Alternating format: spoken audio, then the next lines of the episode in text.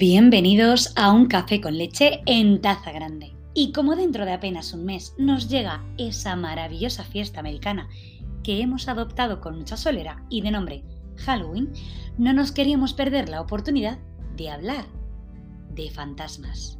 ¿De fantasmas? Sí, no de esos espíritus con deudas pendientes en este mundo que no pueden pasar a un lugar mejor y se quedan errantes en la realidad de los vivos. De estos, no Hoy no hablaremos, pobres, bastante tienen con esa penitencia. Vamos a hablar de fantasmas que dan mucho, pero que mucho más miedo. Están entre nosotros, son de carne y hueso, tienen hasta respiración. Se disfrazan de hombres y mujeres, guapas, feos, normalitas, irregulares. Los hay de todo tipo, de toda clase y condición y poseen un mismo modus operandi. Y ojo, pongo en sobreaviso a aquellas personas delicadas de corazón.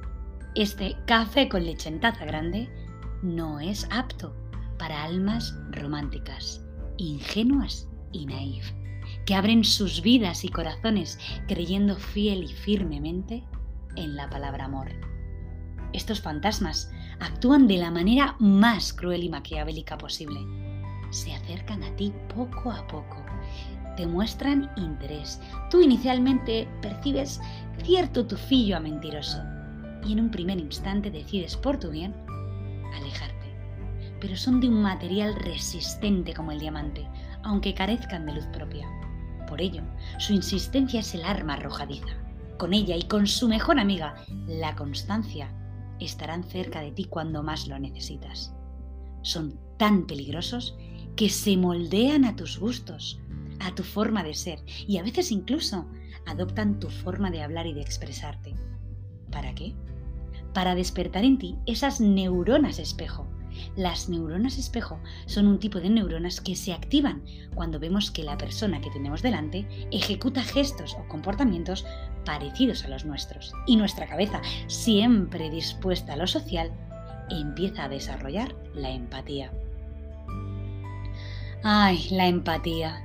Se hace amiga de cualquiera, incluso de estos seres de carne y hueso que tienen un solo objetivo, enamorarte.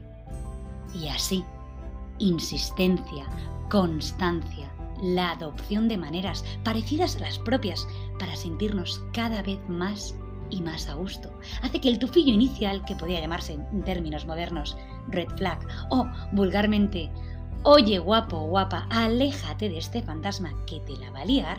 Lo justificamos y nos decimos que estamos demasiado encorsetados, que necesitamos romper estas barreras que hemos ido tejiendo con el paso de los años por las heridas de guerra en el ámbito emocional.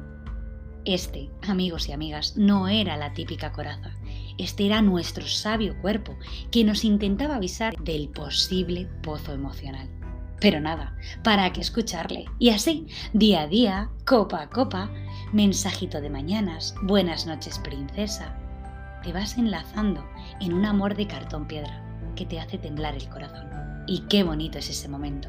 Dejemos el cinismo a un lado, porque lo cierto es que esas primeras veces, esos lagos con luces, ese sexo desmesurado, ese abrazo del final, ese mensaje de ánimo, todo eso nos hace volar en una nube de algodón y nos hace volar teniendo los pies muy bien engarzados a la tierra. Pero, y digo, pero, porque amigos, ahora llega el punto de inflexión, este maravilloso paradigma del amor, este hombre, esta mujer que te ha robado el sueño durante un día, tres o cinco años, desaparece. ¿Cómo? Sí, se diluye en motas de polvo rancio. Deja de llamar, deja de escribirte, deja de encandilarte, deja de estar presente en tu vida, deja de respirar a tu lado para respirar cerca de la siguiente víctima. Es tan frecuente la manera de actuar de estos fantasmas que su acción, ya a día de hoy, tiene nombre propio y es ghosting. Los americanos para esto no son demasiado creativos. Pero si ya hemos acuñado un concepto, ¿no será que es una práctica demasiado extendida? Y entonces, cuando tu fantasma ha puesto, sin decir absolutamente nada, pies en polvorosa, te quedas con cara de Mr. Bean durante al menos unos largos días, a veces semanas o meses, dependiendo de la intensidad de ese amor de cartulina. Y lo peor, y digo lo peor en mayúsculas, es que nuestro cerebro necesita de alguna manera entender. Es por ello que se vuelve loco a reflexionar y reflexionar los porqués y los por qué no de esa actitud. ¿Habrá sido aquella noche en la que le hablé de mis planes de futuro? ¿Habrá sido la vez que la dije que quería irme de fin de semana con ella? ¿Habrá sido esa noche en el bar de Julio cuando le propuse irnos juntos de vacaciones? Y buscamos explicaciones ante nuestros genuinos actos que solo tenían el objetivo de tejer un futuro próximo al lado de esa persona. Y así la vida, con tu cara de Mr. Bean y tu cabeza como una olla en ebullición, empiezas a abrir ojos y oídos y te das cuenta de que a tu alrededor tus amigos y amigas están pasando por lo mismo. Y da igual si a la persona la acabas de conocer o es tu compañera de viaje desde hace 16 años. No, no podemos llegar a entender este terrorífico modus operandi, porque igual que no se pueden juntar un caballo con un águila, un manzano con un arbusto, una ballena con un cuerpo espín, no se puede santificar la unión de un fantasma sin escrúpulos con una persona con ilusiones, sentimientos y ganas de construir. ¿Sabes cuál suele ser el último paso del modus operandi del así conceptualizado fantasma? Que cuando tu cara de Mr. Bean se ha relajado, que cuando empiezas a respirar otros vientos, cuando tu aprendizaje ha quedado instaurado en tu materia gris, cuando sonríes y te abres de nuevo a las posibilidades, porque nos guste más o menos, somos seres de fe, de esperanza y románticos hasta la médula. ¡Chan, chan! El fantasma aparece con un triste y patético Hola, ¿cómo estás? en tu WhatsApp y lo que en otro momento habrías gritado, ¿de qué narices vas? después de desaparecer. Me hiciste polvo con esa huida por detrás, de la que no dejaste ni un patético. Lo siento, no sos vos, soy yo. Ahora lo ves con calma, lo vuelves a leer y cierras el WhatsApp.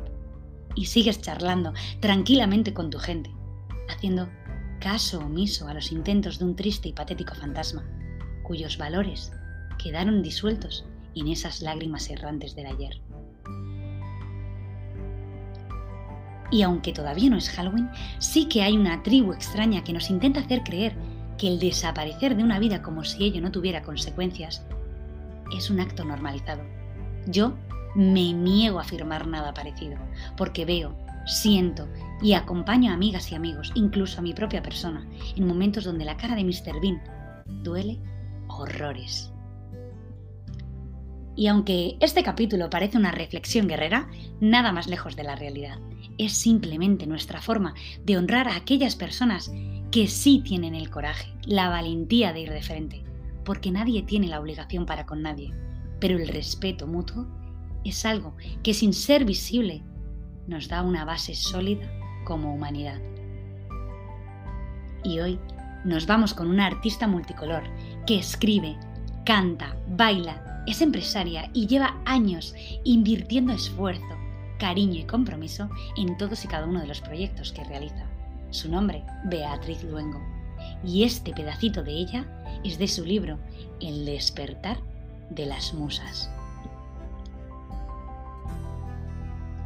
Soy tejido dormido sobre kilos de abandono. Soy la célula sembrada sobre un cuerpo sin abono. Soy órgano escondido con secretos en mi espalda. Soy la ciencia y la mentira soy verdad sobre la cama. Anatomía que limita, corazón que se destapa, humanidad que con su tinta sobre papel se deshidrata. Menos tinta y más querer.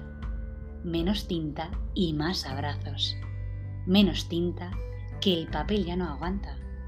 Más rechazo. Muchísimas gracias.